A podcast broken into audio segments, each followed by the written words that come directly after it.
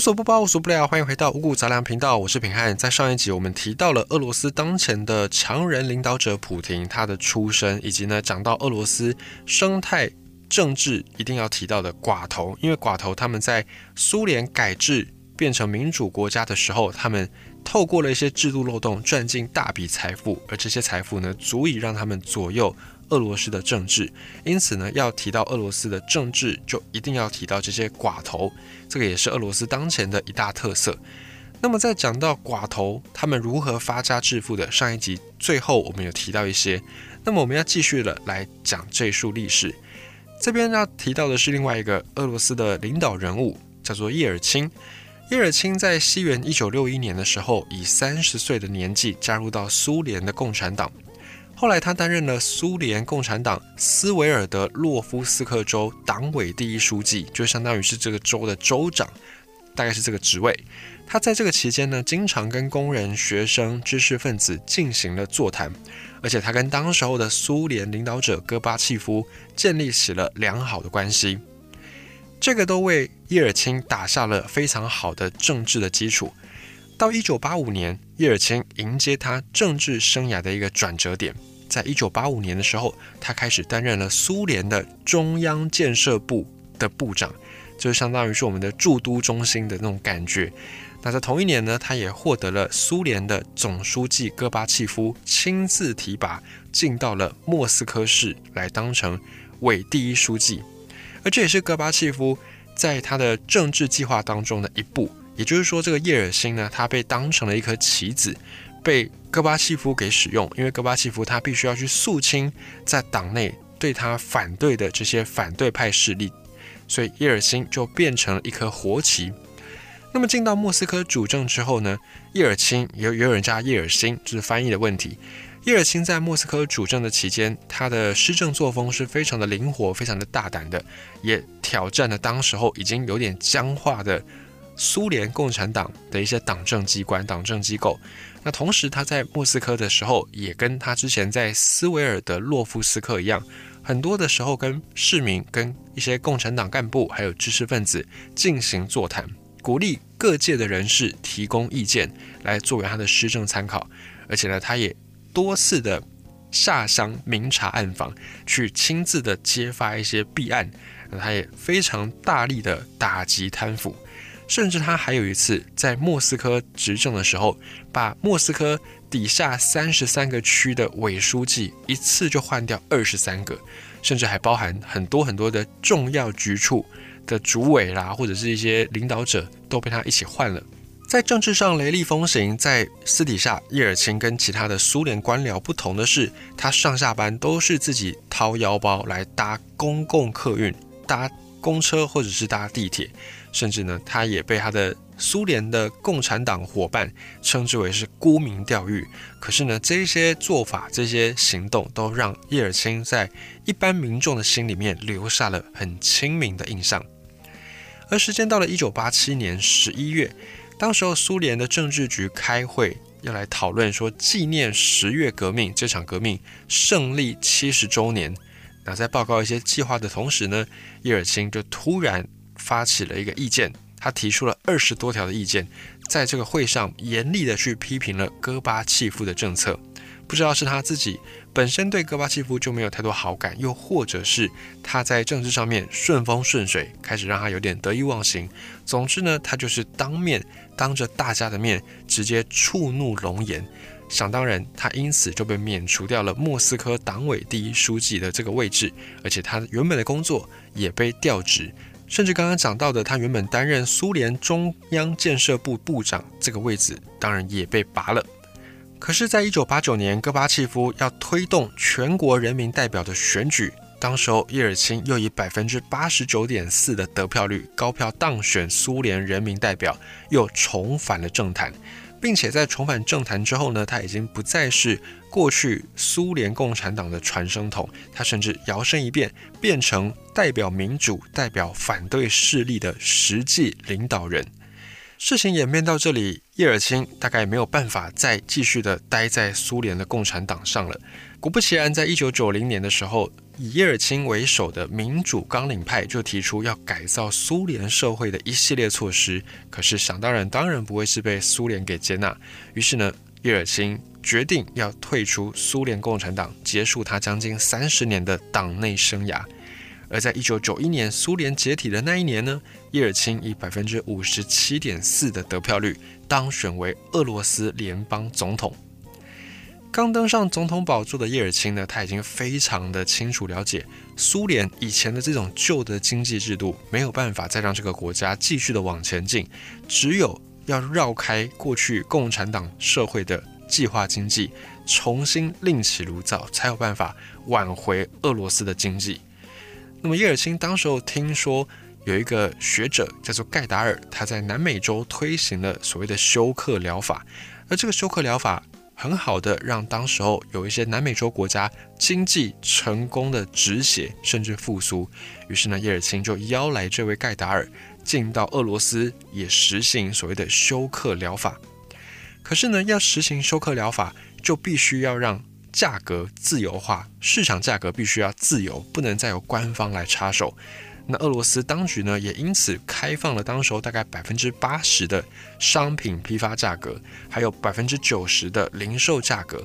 就是商品上面百分之九十的商品，他们的零售价格都放给市场自己去决定。苏联应该说，俄罗斯当局就不再进行价格的限制跟管制。那既然国家不管了。以前赚钱的这些大企业也想当然就想要趁机的抬高物价，趁着这个时候联手涨价来大捞一笔。于是就在解除价格管制之后的一个月之内，俄罗斯国内的零售商品价格是上涨了三点五倍，甚至出工厂的价格上涨了五倍之多。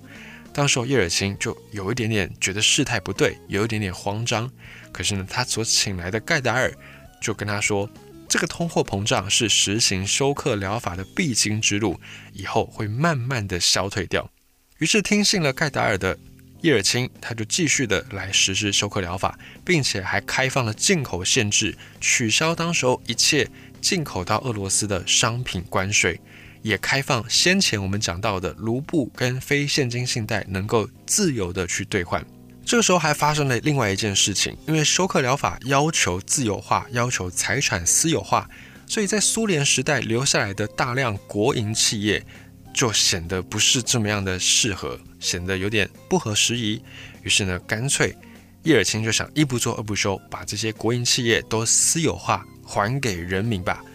根据估计，俄罗斯的部分国营企业价值是一点四八万亿的卢布。而当年俄罗斯人口又大概是一点四八亿，所以政府就以每个俄罗斯人一万卢布的价格，把这一点四八亿的国有企业的价值，把它变成私有化的证券，然后发给俄罗斯人。拿到证券的人呢，你就可以凭着这个证券，自由的去兑换国营企业的股份，等于让人民当家做主，做国营企业的老板。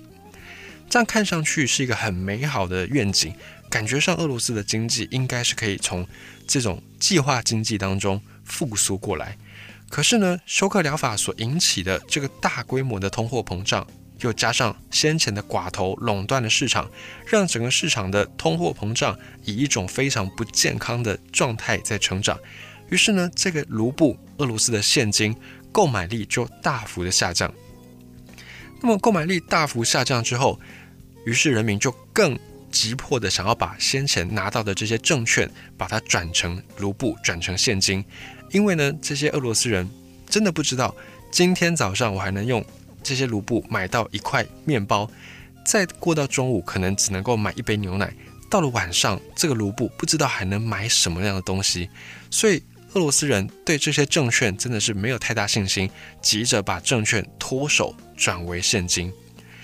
而且一方面呢，俄罗斯也开放了进口，开放了卢布自由兑换，这些外资就跟当时俄罗斯的寡头联手，放出俄罗斯已经要解体了，俄罗斯要玩完的这些风声，继续的去炒作证券，让证券的市价越来越低，越来越低，等到证券价值低到一个水位的时候，这些外资、这些寡头就用极低的价格去把这些证券都给收进自己的口袋，然后呢，再把这个私有化之后的股权纳入到自己的公司企业版图当中。于是，所有的寡头、所有的外资都在这次的证券私有化风波之后。成为了国营企业私有化的最大股东，又再一次的完成了财富升级。比方说，在这之间呢，有一个后来逃往海外的俄罗斯企业家，他当时候就控制了四十家公司。因为这个私有化证券的风波，他用极低的价格收购证券，再让自己成为这些事业的股东。控制四十间公司，包含房地产、钢铁、食品、化工领域不同的这些公司，他的个人资产一度是来到二十一亿美元。当然，这还不是最后，这还不是结束，也不是事件的最终。到了一九九五年，休克疗法已经被俄罗斯承认彻底失败，而这位盖达尔呢，也辞去他所有的官位、所有的职位，但是留下俄罗斯满目疮痍的。经济烂摊子，在一九九五年的时候，俄罗斯通货膨胀率已经高达百分之一百三十一，物价上涨了一千七百倍，失业率百分之七点七，人均寿命甚至还往回退，退到五十七岁。国家经济发展到这个地步，俄罗斯政府也没有什么财政可言，甚至连很多的老师、公务员的薪水都发不出来。这个时候，政府就非常需要一笔救命钱来维持基本的运作。政府没有钱，谁有钱呢？当然就是这些寡头。这些寡头有的是钱，可是寡头算盘当然打得非常的精，不会无条件的把这些钱借给政府，除非要去满足他们所开出来的条件。到底是什么条件呢？俄罗斯当时候还有很多的国营企业，这些寡头就这样想。政府可以用国营企业的股份来当做抵押，向银行以及向寡头们贷款。如果政府没有能力还钱，那么这些国营企业的股份就会被拍卖。这个算盘打得非常非常的精，因为俄罗斯政府显然是没有任何的还钱能力。既然没有，俄罗斯政府又需要一笔钱，所以未来国营企业的股份被拍卖是一件一定会发生的事实。这个时候由债。转成股，由国债转成股票的股份，就是一个更加大的把这些国营企业变成私人企业的一个策略。而叶尔钦政府也没有拒绝这个提案，在一九九五年，于是还不出钱的俄罗斯政府就只好进行国营企业拍卖。表面上这个拍卖是公开的，也就是谁都能买，但实际上呢，这些股份都被寡头联手垄断，用很低的价格给买走了。如果你在这个圈子之外，你根本是看得到吃不到。比方说，又是那位霍多尔科夫斯基，这位科夫斯基呢，用不到五亿美金就买下了价值七十亿美金的尤科斯石油公司。像这样的例子不胜枚举。到了这一步。俄罗斯的寡头们彻底的大富特富，每一个人都是赚到流汤流油，甚至呢还有人说，当时候在俄罗斯的政坛只有七个寡头，单单七个人就能够控制俄罗斯经济百分之五十。这些寡头每个人旗下都至少有一间银行、一间传播媒体，还有无数个产业公司。这些人加在一起，足足就能够影响俄罗斯的命运。也因为在任内推行休克疗法，导致人民本来的财富被这些寡头洗劫一空，所以所有的人都非常的痛恨叶尔钦，再也不想要看到他继续的领导俄罗斯。于是，在大选要换届的那一次，叶尔钦的支持率只剩下百分之八。既然推行市场自由化、学资本主义那一套在俄罗斯不成功，于是俄罗斯人又开始怀念起在苏联时代的那个美好，所以俄罗斯的共产党。领导人叫做久加诺夫，他的支持率就因此大幅的提升，甚至很多国外媒体都已经说久加诺夫非常肯定的就会是下一任总统。而眼看在大选期间叶尔钦即将要落选，这些寡头都开始慌了，因为毕竟有叶尔钦的这些休克疗法，才有寡头能够赚钱的空间。这些寡头也很害怕久加诺夫这个共产党代表要是做了俄罗斯总统，难免会想要清算这些寡头的国家资产，到时候这些寡头的财富可能就不保了。为了保命，寡头于是联手出钱，帮助次要敌人打击主要敌人，也就是帮助叶尔钦来选举打败俄罗斯共产党的领导人久加诺夫。这些寡头刚才说到，他们旗下都有至少一间传播媒体，所以他们就开始让这些传媒播放苏联时代的纪录片，唤起俄罗斯人民在那段时间被蹂躏的痛苦记忆。同时呢，这些寡头也透过这些纪录片，在隐约的宣告一件事：要是你们让俄罗斯共产党领导人久加诺夫当选，那么俄罗斯可能就要回到史达林时代，所有的人都吃不饱，而且随时会面临到政治清算。同时，一方面，这些寡头在媒体当中也美化了叶尔钦的形象，把叶尔钦美化成一个爱民如子的贤君。经过这样的资讯狂轰。叶尔钦每天在电视上露脸至少两个小时，而久加诺夫只有八分钟。如此悬殊的曝光比例，导致后来的人甚至根本不清楚久加诺夫到底提出了什么样的竞选的政见。于是呢，一九九六年，叶尔钦再度的当选俄罗斯总统，立上大功的寡头们纷纷的开始向叶尔钦要来讨报酬。也确实有很多的寡头在这一次的大选之后，获得了更多国家政治的地位、跟工作、跟职务，开始把自己的企业跟自己的职位做更深层的连接。而这个时候的俄罗斯已经不再是以前的那个共产国家，确确实实变成一个资本主义的国家。在一九九六年，当时候的普廷也已经回到莫斯科来工作。因为一个介绍工作的电话，在圣彼得堡本来当副市长的普廷，他就因缘际会之下来到了莫斯科，跟这些声势已经堪比总统的寡头们聚在一块。这个时候，来自圣彼得堡的普廷跟莫斯科的寡头们产生了交集，产生了联系。普廷在先前工作表现一直都不错，所以有很多的贵人来帮他引路。普京很快就出任了当时候俄罗斯总统办公厅的副主任，后来当到了俄罗斯联邦安全总局的局长。联邦安全总局呢，最主要就是负责俄罗斯国内的事务，而负责国外的谍报工作呢，叫做俄罗斯对外情报局。那么在对内就是俄罗斯联邦安全局。这个联邦安全局是专门会进行一些电子监控，而且可以透过总统直接下令。进行全球的反恐怖军事行动，在需要的时候呢，联邦安全局也可以公布一些法律，甚至呢动用一些武力，动用军队，所以它是一个相当庞大的组织，而且它的功能也非常的齐全，影响力甚至可以媲美美国的联邦调查局，加上联邦保护局，加上密情局，加国土安全局，还有加上海岸防卫队等等，所以由此可见。普廷后来当了俄罗斯联邦安全总局的局长，他的权力是多么的大。而叶尔钦在先前寡头的资金赞助之下当选了俄罗斯总统，又一次。可是呢，俄罗斯依然是经济满目疮痍，而且人民在选举之后又发现叶尔钦根本就不是媒体上面所描述的什么贤君，只是一个成天喝酒喝得烂醉的酒鬼。叶尔钦的政敌当然也透过这些负面的形象。希望可以趁机扳倒叶尔钦。这个时候，愁眉苦脸的叶尔钦就找上了普廷。他跟普廷说：“普廷，你身为特务总管，你能不能帮我想想办法？”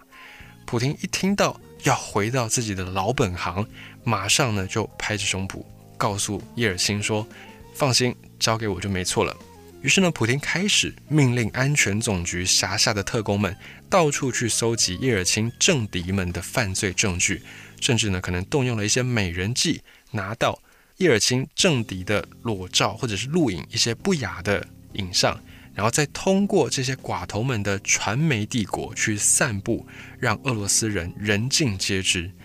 那这些叶尔钦的政敌名声一臭，当然就不可能在政治上面再有太大的攻击性或者是影响力。于是叶尔钦后来不只是把普京当做自己人。在俄罗斯莫斯科的这些寡头们，也因为总统的关系跟普廷建立起了关系，普廷开始进入到俄罗斯最高等级的社交圈子当中。到了一九九九年，当时候叶尔钦面对到媒体提问自己的接班人的这个问题的时候呢，叶尔钦就说已经找到了继承人，但是还不要公布是谁，到时候大家就会知道。仅仅是一个月之后，在他回答媒体提问完之后的一个月，普廷就被正式提名为俄罗斯总理。再过了四个月，将近两千年的时候，叶尔钦就辞去了俄罗斯总统的职务，普廷正式成为俄罗斯的代理总统。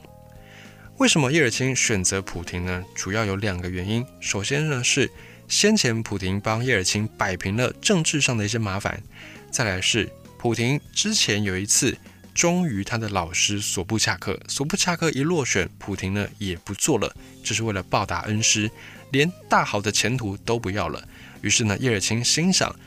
这位普廷会对于他的恩师如此忠诚，那么对于提拔他的我叶尔钦来说。普廷当然也会忠诚地对待我，不过这些都是表面的原因，因为毕竟出生自苏联共产党，叶尔钦也不会是这么天真浪漫的政治人物。他也认为，把希望寄托在别人的忠诚之上这件事情显然是不太可靠，所以呢，他选择普廷还有另外一个重要原因，就是因为普廷在圣彼得堡担任副市长的这段期间呢，手脚不干净，而且留下一些把柄。叶尔钦就恰好握有普廷的把柄。叶尔钦再怎么说，毕竟也是一国总统，想要获得普廷在圣彼得堡从政的把柄，并不是太困难的事情。所以，不管在感情上面，或者是在现实理性层面，叶尔钦都对普廷这个接班人相对的放心。那么再来是俄罗斯的这些寡头们。彼此的势力算是势均力敌。假设让寡头来当叶尔钦的接班人，可能另外的寡头就会不服。而普廷呢，对于这些寡头来说，相对无害，资历浅，而且也没有什么强大的靠山，所以对于寡头来说，这反而是一个很方便控制的傀儡领导人。于是寡头呢，也就放心的让普廷去担任俄罗斯的总统。不过，普廷正式上任之后，所有的人才发现，原来他们之前都错看了普廷了。其实，早在普廷做总理还不是做总统的时候，就曾经发出豪语，说要把车臣的恐怖分子溺死在马桶里面，而且呢，还部署军队发动了车臣战争，展现了强势的领导人作风。那么，这边我们来岔开讲一下车臣这个地方。从苏联它解体之后，车臣这个共和国就一直在闹事，他们一直想要跟俄罗斯联邦一样取得独立的地位。这个车臣呢是俄罗斯联邦底下管的一个自治共和国，也就是俄罗斯它其实不只是一个国家，它除了俄罗斯本体之外呢，底下还有很多很多的小国加盟，而这些国家合起来才并称叫做俄罗斯联邦。而俄罗斯联邦又是前苏联时代。最大的加盟国，也就是除了俄罗斯联邦之外呢，苏联底下还包含一些其他的国家，比方说乌克兰也是当时候苏联底下的一个国家，所以他们之间的关系是这样。而车臣隶属于俄罗斯联邦，在苏联解体之后呢，他们就想要来独立。在历史上呢，因为车臣这个地方过去都是由周边几个大国在统治，也曾经分裂过大大小小的国家。那车臣后来。变成一个独立国家是起源自有一个穆罕默德伊玛目加奇，他在高加索战争当中，为了要抵抗俄罗斯，组成一个高加索伊玛目国，这个就是车臣这个地方作为一个独立国家的源头的开始。而这个伊玛目国在对抗俄罗斯二十多年之后，在一八五八年被俄罗斯帝国给征服，而且被军事的管制。从此就成为俄罗斯帝国的一部分。被军事接管之后，车臣人民当然不服，想要获得自己的自主权，于是呢，不断的滋事，不断的进行一些恐怖攻击，搞得莫斯科当局是相当的头痛。而在普廷担任总理的时候呢，普廷对于这些车臣的恐怖分子也已经相当的不耐烦，于是呢，更加加大军事力道，出手镇压，甚至引发了两次的车臣战争。而这两次车臣战争呢，都造成了非常多的平民伤亡，以及基础设施被严重的破坏。所以车臣人对于俄罗斯对于普廷心里面的不满也是可想而知。而透过车臣战争，普廷也正式的树立了自己的威信。对于车臣人来说，普廷是恶魔；但对于俄罗斯人来说，普廷是维护国家、民族、领土完整的民族英雄。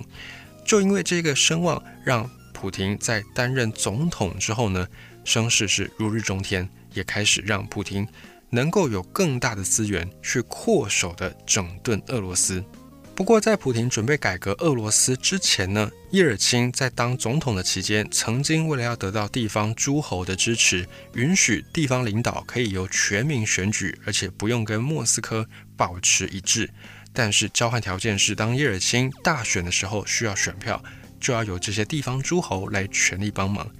这个优惠的条件在叶尔钦时代是实行的非常的顺利，不过也导致了一个后遗症，就是中央政府的威信变得非常的弱，控制力变得非常的弱，而且地方的诸侯继续做大，甚至很多地方都因为权力过大开始要闹独立。等到普廷上任之后，当了总统之后，发现这个前朝遗留下来的政治遗毒，让许多新的政策没有办法出克里姆林宫。于是呢，普廷在两千年就签署了新的总统令，把俄罗斯联邦全国划分为七个联邦区。以现在我们比较好理解的，大概就是把俄罗斯全境分成七块，比省还要大的这个层级。那么在这七个联邦区呢，又分别派出总统代表，负责去监督各地方执行命令的状况，以及执行政府政策的状况，再把这些工作结果直接跟总统汇报。美其名叫做总统代表，但实际上呢，这个就相当于是以前中国的钦差大臣，可以把地方的这些大小事上达天听，权力也可以说非常的大。就在这七个总统代表当中，有五个是军队的将军。普廷这么做呢，也是等于用中央的军队火力要去压制这些地方诸侯。到了这个之后。普廷的这些政策才有办法走出克里姆林宫，在俄罗斯也逐渐建立起非常强大的中央政府的权威。不过，在一个名为民主国家的俄罗斯联邦，只有行政权力显然是远远不够。于是，普廷呢又把他的脑筋动到立法权、动到议会身上。到两千零二年，普廷把支持自己的这些政治力量统合成统一俄罗斯党，这个党也变成俄罗斯下议院。国家杜马里面的第一大党，这个国家杜马是俄罗斯的常设立法机关，跟上议院比起来呢，下议院显然是有更多的权利。这些权责包含修订一些法案、拟定一些草案，然后签署总统命令以及颁发一些法律条文，是比上议院有着更多的实际权利。而国家杜马里面的第一大党变成普廷所领导的统一俄罗斯党之后。连国家杜马也变成了普廷的私人橡皮图章，基本上普廷想要做什么就能够通过什么。也在这个时候，普廷正式的成为了俄罗斯的超级总统。过去呢，被苏联共产党统治的俄罗斯，政治上面四分五裂，被寡头给瓜分的一干二净。这个时候，被普廷用非常强大的个人魅力以及个人的手段，重新的再统一起来。不过，随着普廷的声势越来越高，这些寡头也开始有点坐立难安，生怕普廷开始超出自己的控制范围，变成在政治上面的暴走总统。于是，这些寡头们也开始有意无意的向普廷来拉拢、来示好，希望普廷呢可以稍微收敛一些。不过，普廷显然没有把这些寡头放在眼里。甚至普廷还当面的呛声过这些寡头，认为这些寡头呢，在国家人民民不聊生、水深火热的时候，却自己坐拥这么多的金山银山，坐拥这么多的财富，享尽了荣华富贵，现在竟然还想要来继续的鱼肉乡民。而普廷呢，也非常直截了当的告诉这些寡头：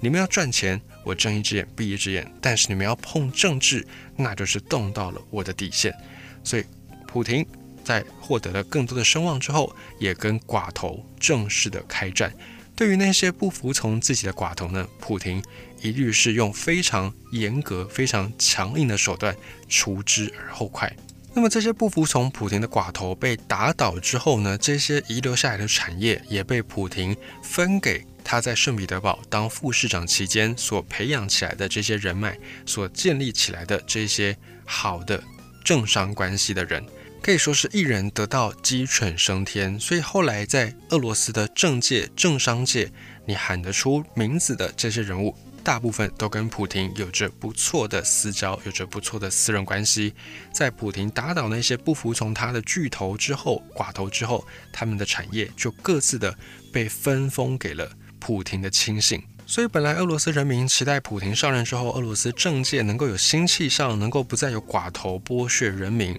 但是，没有想到俄罗斯迎来普廷，并没有让寡头因此消灭。普廷只是把不服从自己的旧寡头重新的扶植，变成服从自己的新寡头。现在的俄罗斯也还没有离开苏联的制度太多，可以说是还在后苏联时代。俄罗斯表面上是一个西方民主制度的国家，可是它却没有这些民主国家成熟的资本阶级，也没有完善的社会体系，骨子里面留下来的还是以前的这种集权基因。而这种完全不搭的风格，才让民主国家的俄罗斯有着如此强势的总统普廷。普廷至今已经做了二十年总统，他在二零二零年甚至还修改了宪法，让他理论上他可以继续的做到二零三六年。这样一来呢，俄罗斯人并没有觉得不妥。即便普廷扶持了更多的新寡头，可是他的支持率还是居高不下。因为俄罗斯人觉得，在这个新的世界、新的时代当中，只有普廷能够稳住俄罗斯。这同时也显示出俄罗斯当前最大的隐忧，也就是俄罗斯总统普廷，他不可能永远的在任，终有一天他会离开总统这个位置。而届时把所有大权都一把抓的普廷，一下任之后。所造成的权力真空，又会给俄罗斯甚至给全世界带来什么样的变化呢？即便俄罗斯的政权转移过程可以相当和平，而且很顺利，但是谁又能够肯定接任普廷位置的人会是天才还是庸才呢？没有了普廷的俄罗斯会变作什么样子？恐怕连普廷自己都没有办法说得准吧。